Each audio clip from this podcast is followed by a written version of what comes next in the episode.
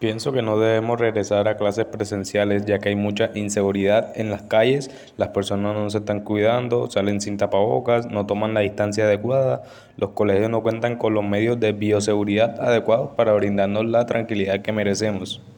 Ya pasamos por un año de clases virtuales y no es mucho lo que ha mejorado la situación. Ahora hay más contagiados diarios y debemos cuidarnos más. Debemos seguir este año también con las clases virtuales y esperar cómo nos va este año con el virus si mejora un poco y así pensar si el año que viene si podemos ir con tranquilidad a las clases presenciales y encontrarnos con nuestros compañeros de clases y profesores.